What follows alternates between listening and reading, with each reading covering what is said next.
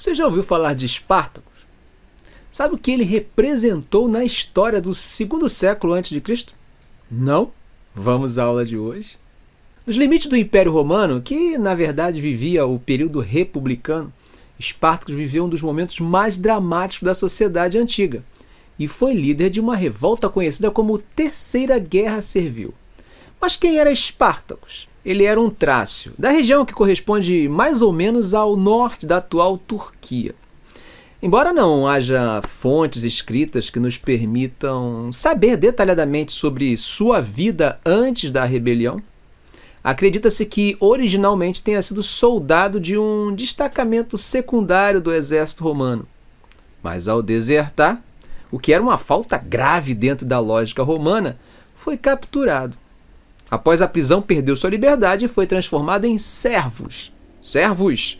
Sim, na época não existia a palavra escravo, mas se atualizarmos a palavra, podemos chamar de escravo.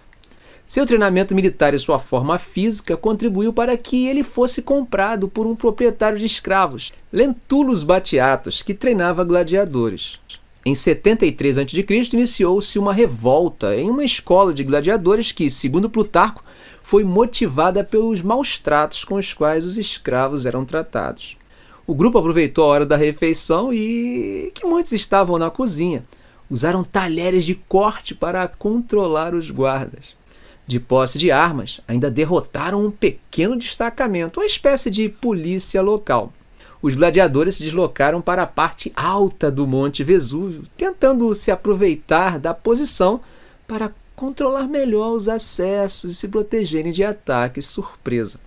Roma enviou contra os rebeldes cerca de 3 mil homens sob as ordens do pretor Caio Cláudio Gabro, que acabou sendo ludibriado e derrotado pelos gladiadores rebeldes, que não contavam com a manobra dos escravos que estavam aparentemente sitiados no alto da elevação. A segunda expedição romana tinha à frente o pretor Publius Varinius, que, ao dividir suas tropas para cercar Espartacus, foi surpreendido pela manobra dos gladiadores, que, ao perceberem as intenções, se deslocaram, provocando o enfrentamento de uma das unidades por vez, o que mais uma vez decepcionou as forças romanas. A vitória amplia a dimensão do conflito. Isso pelo fato de que a vitória dos gladiadores atrai a simpatia até mesmo de homens livres que se juntam ao exército rebelde.